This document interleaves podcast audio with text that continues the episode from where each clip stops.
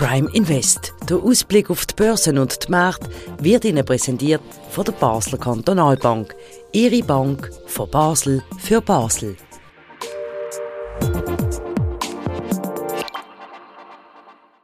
Herzlich willkommen zu einer weiteren Ausgabe von Prime Invest. Wir zeichnen das Gespräch wie immer auf im Handelszentrum von der Basler Kantonalbank am Montag am 4. Nachmittag. Mein Name ist Christian Keller und mir gegenüber steht der Sandro Merino, der Anlagechef von der Basler Kantonalbank, bereits das letzte Mal im laufenden Jahr Stellung zu nehmen zu dem, was läuft. Wir werden auch einen Rückblick nehmen jetzt aufs Jahr 2022, wo ja schon bald vorbei ist. Sandro Merino, herzlich willkommen. Danke, nehmen Sie sich einmal mehr Zeit für die Sendung. Guten Tag, Herr Keller. Danke Ihnen für das Interview. Genau, jetzt müssen wir jammern, das Jahr ist nicht so gesehen wie das Vorjahr, wo wir alle viel Geld verdient haben, wenn wir investiert haben. Es ist fast unmöglich gewesen, Geld zu verlieren. Und in diesem Jahr ist es sehr, sehr schwierig gewesen. In einer Kurzbilanz, wie würden Sie das Jahr 2022 einordnen? Es ist ein äh, außergewöhnliches Jahr gewesen, leider ein außergewöhnliches schlechtes Jahr, vor allem für Obligationen. Verluste bei Aktien sind zwar schmerzhaft, aber nicht sehr außergewöhnlich. Das gibt es alle 10 bis 15 Jahre. Hingegen haben wir mit der schnellen Zinswende, die von tiefem Zinsniveau ausgegangen ist, sogar von negativem Zinsniveau ausgegangen ist, äh, ein Jahrhundertereignis im, im Negativen. Weil halt steigende Zinsen bedeutet Kursverlust äh, bei Obligationen. Und die Kombination von diesen beiden Sachen, wo eben keine Diversifikation zwischen den Aktien und Obligationen stattgefunden hat, macht das Jahr eben so außergewöhnlich. Und mit Verlusten von gut 10% mit üblichen Anlagestrategien, global diversifiziert, Fokus auf Schweizer Anlagen, ist äh, natürlich das auch relativ äh, schmerzhaft für Anleger gewesen. Gut, aber wenn wir jetzt bilanzieren, dann sagen Sie ja in dem Newsletter, den Sie einmal in der Woche veröffentlichen, dass wenn man bei minus 10% plus minus liegt, dann kann man eigentlich sagen, ist man nicht so schlecht gelegen.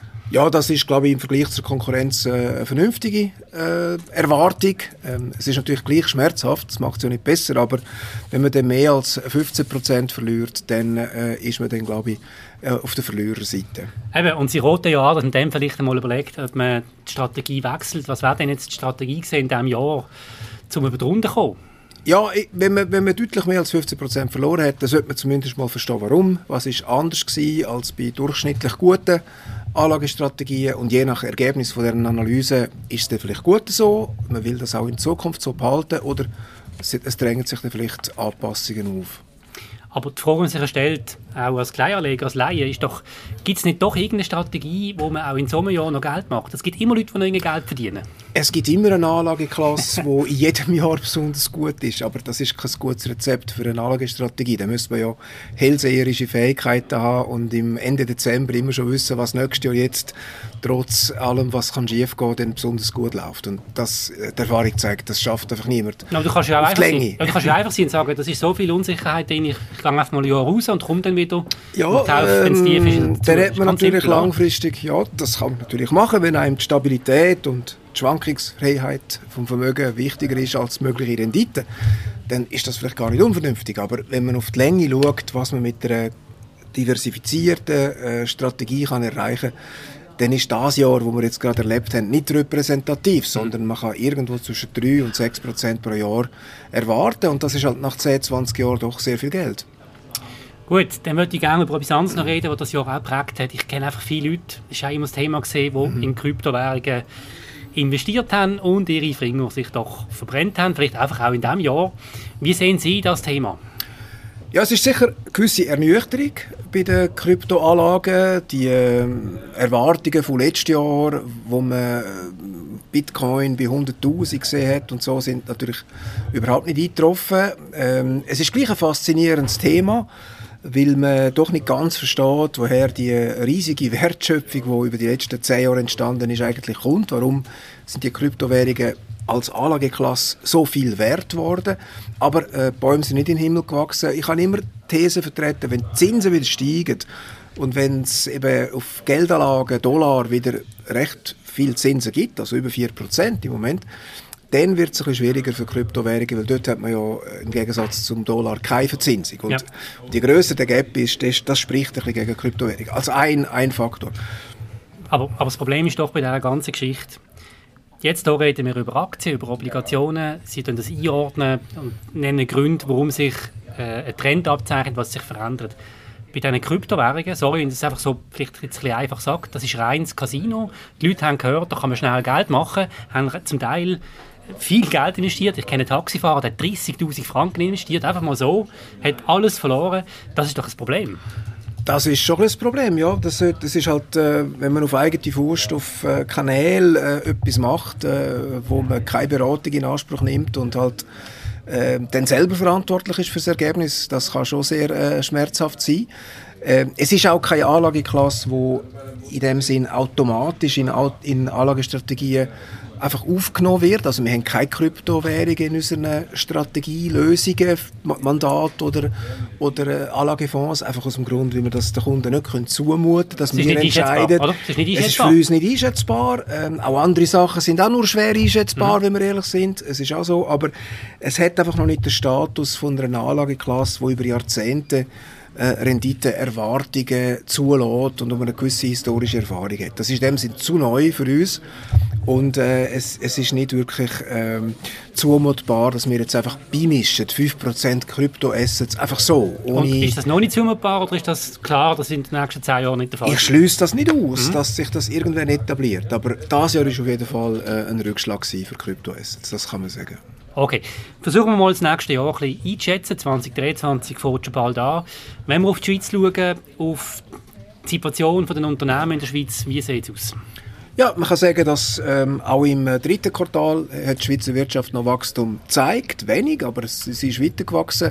Jetzt kommt wahrscheinlich das vierte und das erste Quartal vom nächsten Jahr mit noch ein weniger Wachstum, vielleicht eine schwarze Null oder sogar eine rote Null, aber dann wird sich die Wirtschaft im nächsten Jahr erholen. Das sind äh, Prognosen von der, von den meisten Ökonomen, auch ZECO, das Staatssekretariat, das Staatssekretariat für Wirtschaft, sieht die Situation eigentlich nicht allzu schwarz und ähm, wir erwarten, dass sich das nächste Jahr nicht wie ein Rezessionsjahr anfühlen wird. Wir haben auch sehr gute Beschäftigung und es kann durchaus sein, dass wir gegen Sommer, Herbst eigentlich wieder mit anziehender Konjunktur dürfen rechnen. Das heißt, ich kann davon ausgehen als Anleger, dass ich nächstes Jahr wieder eine positive Bilanz dürfen zeichnen. Kann ich mir das einstellen? Kann ich sogar jetzt zukaufen, um bereit zu sein? Ja, also wie immer, äh, die Prognosen sind nicht sehr zuverlässig. Wenn ich jetzt sage, nächstes Jahr gibt es 15% am Aktienmarkt, das ist ein bisschen aus der Luft gegriffen. Aber die Rahmenbedingungen sind nicht so schlecht und viele, die Prognosen wagen, machen eigentlich recht optimistische Prognosen für das nächste Jahr. Also die Community von der amerikanischen Aktienstrategen okay. hat zweistellige Renditen für nächstes Jahr. So viel? Ja, über 10 Prozent. Ist das seriös? Äh, das ist immer so ein, ein Zirkus mit diesen Prognosen. Oder? Ich würde jetzt nicht, das nicht allzu äh, stark gewichten. Aber fundamental kann man sagen, Aktien sind nicht übertrieben bewertet.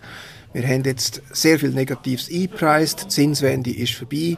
Die Wirtschaft geht jetzt ein bisschen durch eine Schwach Schwächephase und es wäre nicht überraschend, wenn dann nachher auch wieder ein, ein gewisser Aufschwung und eine gewisse Erholung an den Aktienmärkten kommt im nächsten Jahr.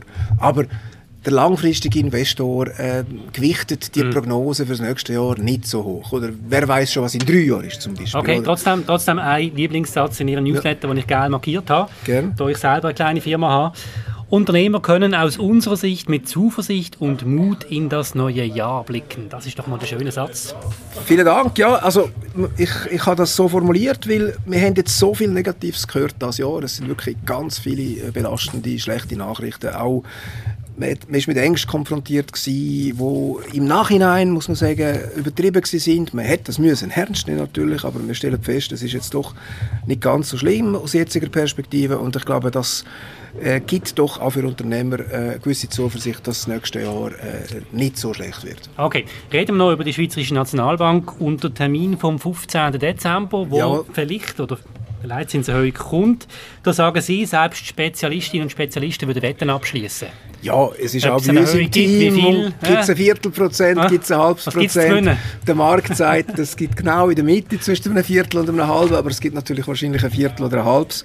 Ich, okay. ich weiß es nicht. Äh, ich, Wie entscheidend ich, ist es? Ich würde jetzt auf ein Viertel tippen, von Viertelprozent ja. plus. Das ist ein bisschen, was im Markt jetzt ein bisschen umgeht, dass Nationalbanken nicht nur in der Schweiz, auch in den USA und in der Eurozone anfangen, ein bisschen moderater Zinsschritt zu machen. Und wir nähern uns ja der Spitze von der, von der, von der Zinsanpassungen. Ja. Äh, aber, aber, wie entscheidend ist es jetzt, ob es ein bisschen mehr oder ein bisschen weniger ist? Nein, ist egal, ich, ich glaube, das ist nicht so much entscheidend. Also die Nationalbank kann ja je nachdem mal wieder korrigieren beim, beim nächsten Schritt. Also man darf jetzt das auch nicht überbewerten als, als Entscheid. Vor allem der Zinsschritt per se ist, ist ja nicht in Frage gestellt und jetzt gibt es ein Viertel oder ein halbes, aber an dem hängt jetzt nicht so, so viel. Also am Donnerstag werden wir es sehen. Gut. Was man vielleicht zum Schluss von dieser Sendung noch sagen kann, wenn wir so Bilanz ziehen von den letzten drei Jahren, würde ich sagen, dann ist eigentlich jedes neue Jahr, das gekommen ist, irgendwie prägt von etwas, wo man nicht damit gerechnet hat. Also jetzt haben wir das Corona gehabt und dann haben wir gedacht, jetzt haben wir es endlich geschafft. Dann ist der Ukraine-Krieg gekommen und nachher ist die Energiekrise gekommen und am Schluss irgendwie alles zusammen. Was gibt Ihnen Zuversicht, dass wir nächstes Jahr nicht nochmal irgendwo in einen Hammer reinlaufen? Oder gibt es am Horizont irgendwelche Damoklesschwerter, die könnten auf uns abdatschen ja, Kristallkugeln haben wir natürlich nicht und was wir jetzt in den letzten Jahren erlebt haben, sind natürlich Ereignisse von, von grosser Tragweite. Also globale Pandemie gibt es nicht jedes Jahr und äh, eine Auseinandersetzung mit einer Atommacht wie Russland auf europäischem Boden hat es äh, jahrzehntelang zum Glück nicht mehr gegeben. Ja, wo noch nicht vorbei ist. Und noch nicht vorbei ist und immer noch das Eskalationspotenzial birgt. Dann haben wir China, Taiwan. Also wenn man nach Szenario sucht, was alles kann schiefgehen, dann findet man garantiert etwas. Aber andererseits ähm, zeigt es ja auch, dass es zeigt die Geschichte auch, dass es immer wieder einmal ein ruhiges Jahr darf gehen. Es ist auch ein Stückchen Hoffnung natürlich in meiner Aussage mit ja. diesen Unwägbarkeiten. Die kann man natürlich nicht integrieren in, in einer Einschätzung vom wirtschaftlichen Umfeld. Aber ja. wenn man das ausklammert, äh, sage ich jetzt halt, dann sieht es nicht so schlecht aus. Wenn natürlich Sachen dann eintreten, wo, wo man nicht kann voraussehen kann, dann, dann ist natürlich alles, was ich sage, Makulatur. ist leider so, ja. Hoffen wir auf ein langweiliges 2023, wo uns in Ruhe lässt, wo wir einfach in Ruhe unsere Arbeit können machen können, ohne müssen irgendwie Krisensitzungen durchzuführen oder Angst zu haben um die Welt. Das wäre sehr schön, Das ja. wäre doch schön. Das, das wäre es gesehen von Prime Invest in diesem Jahr. Vielen Dank, Sandra Merino, dass ihr euch hier immer Zeit genommen habt für die Einschätzung. Ich finde das großartig. Und ich freue mich auf weitere Sendungen im nächsten Jahr. Vielen Dank, Herr Keller, und äh, frohe Festtage und einen guten Übergang ins neue Jahr. Dankeschön. Danke vielmals. Das war es von Prime Invest. Vielen Dank für Ihr Interesse. Wenn ihr es noch nicht gemacht habt, ihr könnt den Podcast auf allen möglichen Kanälen kostenlos abonnieren. Wir werden auch noch ein Newsletter einführen, damit ihr immer sofort auf dem Laufenden seid, wenn wir eine neue Sendung aufgeschaltet haben. Das war es. Weiterhin eine gute Woche. Auf Wiedersehen.